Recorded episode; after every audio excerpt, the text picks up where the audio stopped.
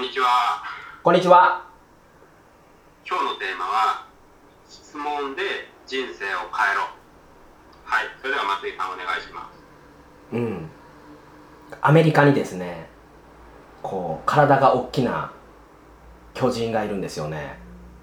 そう。まあね、NLP を使う世界一のコーチのふにゃふにゃさんっていう人がいるんですけど、まあその人が言ってたことで、えー質問の質が人生の質みたいな話があるんですよね。これどういうことですかっていうと、実は僕たちの脳って本当に面白くて、こう、Google みたいにあるキーワードを入れるとそこから情報がババババって出るんですけど例えばどうですかね平沼さんあの今人生でもう最悪なことは何ですかって聞かれたらどんな情報が出てきますかね？ああ、そうですね。最悪なことなんですかって聞かれると、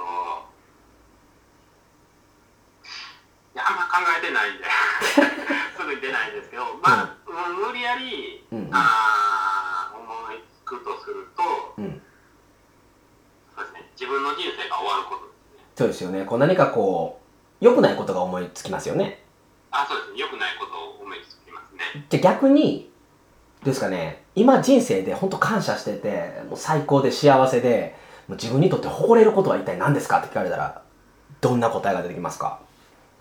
はい、てることですね。うんうんうんうんうん。そう。でどうですか？気分とかってだいぶ違いません？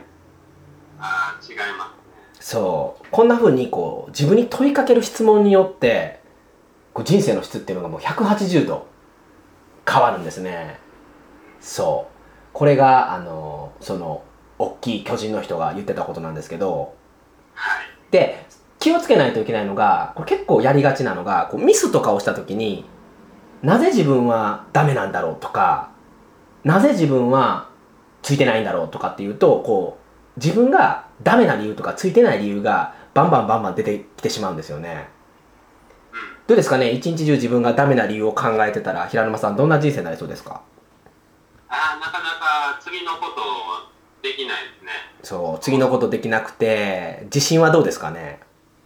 あー自信も何も。死にたくなります。で死にたくなったらこうどうですかね？こう友達とかはできそうですかね？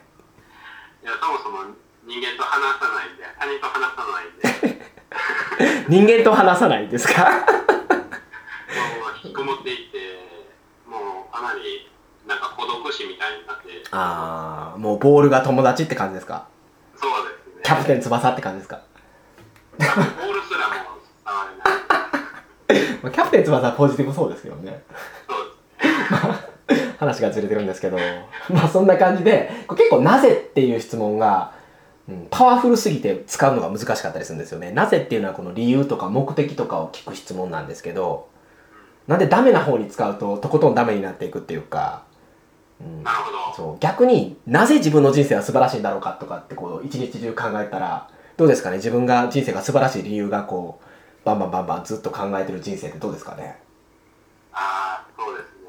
かなり、うん、もうこう自分の世界っていうか、うん。自分がもう王様になった感じですよね。うん。うんもうこう女の子にこうチヤホヤされて、うんそうですね、美味しいものもいっぱい食べれて、うん。いやー本当にこう収入もガンガンこう増えてきて、うん。いやすごいいいですよね。そうですね。素晴らしい感情になりますよねはい。うん。まあそうしたらこうどうですかね？行動力とかはどうなりますかね？いやもうガンガンこうもう最高のこうリターンを狙えるうん。行動しかしなくなりますよね。うんうんうんうん。こう勉強とかはどうですかね？勉強しそうですかね？そんな気分だと。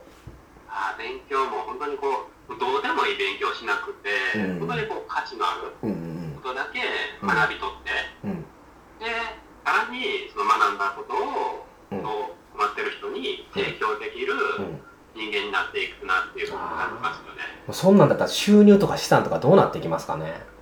いやもうそうですねもう日本一じゃなくて世界一の そう大富豪になれるような気がしてきましたね。ビル・ゲイツさんって感じですかね？そうですね。ビル・ゲイツと同じような睡眠ができるっていうか、ねえでまあどんどんどんどんやっぱりそうやってねそういう風な人だったらもうみんなに人気者にもなるだろうし人にも素晴らしい影響を与えるだろうし、まあ、当然ねこう人にいい人生を歩ましてあげることもできるようになると思うんですよね。これたった質問の違いなんですねうん。そうだからこの質問っていうのをどうやってうまいこと使いこなすかであなたの人生は変わるっていうことですよなるほど。すごい、すごいですよね。なぜだけでいいっていうか、そう考えた方だけでもう結果まで変わってしまうっていう。そうですねで結構その、まあ、なぜっていうのがさっき言ったように理由とか原因とか目的とかっていうトリガーになるんですけど方法論を知りたい時はどうやってっていう質問を使うと方法論が出るんですよねうん。例えば自分がミスしてしまうこととかあると思うんですよねはい。じゃあどうやったら次同じことにならないかっていう質問を自分に投げかけると、うんなぜ自分はこんなことやってしまったんだろうかと比べると方法論の方に目がいくって分かりますかね？ああ、そうですね。そう。そうやって自分の思考の方向性っていうのをこう質問でコントロールすることでかなり人生を変えられるって聞きました。なるほど。そうまあまあ僕自身もね実践してるんであのもちろん実感はしてるんですけど聞きましたっていうとねなんか聞いただけですかって感じるかもしれないんですけど。そうですね。じゃあ私、今聞いたんで、うん今すぐこう実行しようと思って、うんそうですね、私ができることは、まず、どういうふうななぜをこう自分自身持ってるのかっていうのをうん見つめ直すっていうか、認識していくっていうことかな。そう、なぜとか、こう、結構ネガティブな時って、うんうんうん使っちゃいますよね結構使い使い続けてある程度こうドツボにいかないとうん。気づけない時があるんですよね、確かに確かに。それもありますね。なのでこう引き引き金となったトリガーですよね、うん。そうそれは結局どんな言葉なのかなっていうのを、うん、意識すると、うん。うんかなりこうセールスとか、うん。そうですね。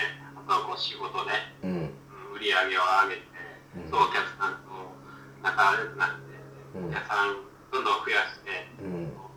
給料もアップしてもらえるかなっていうふうに感じましたね。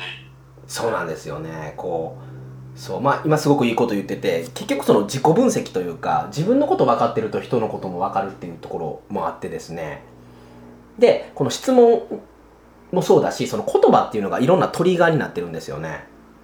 うん、でそのトリガーを引っ掛けることによってこう相手をこう自由自在に動かしたりだとかまあお金を払ってもらったりとかそういうことも可能になっていくわけなんですよ。だからこの質問をどうやってうまく使うかそして言葉をどうやってうまく使うかっていうので収入が変わっていくんですけど、まあ、その辺のことを話し出すとちょっと長くなってしまうんで、まあ、もし興味がある人がいれば僕の方にねメッセージをくれればそれをまとめた PDF をプレゼントする可能性は否定はできないですねおおいいですね。なかなか自分で気づけないんで、その PDF 見たら、そう、まあ認識しやすくなったら、あちょっとラッキーですね。成功が早くなるそうで、なんで。そうなんですよね実は即成功しそうですね。そうなんですね実は結構人間ってこうプログラムというかこういう質問したらこういう答えが返ってくるよっていうある程度規則性ってこれ実はあるんですねおだからこう動かしたい時はこういうことを投げかけるといいよって、まあ、実は結構あるんですねえどうですかね平沼さんこう結構人って細かいところ見たら違いはあるけど共通点多いなって思ったことありません、ああ、そうですね。なんかこの人、まあ同じようなことを言って、あそういえばあの人も同じこと言ってたなとか、うん、ありますね。同じようなこう悩み持ってるなとか、確かに、うん、共通点を意識すれば、あなんかほとんどの人同じかなっていうふうに思ってきます。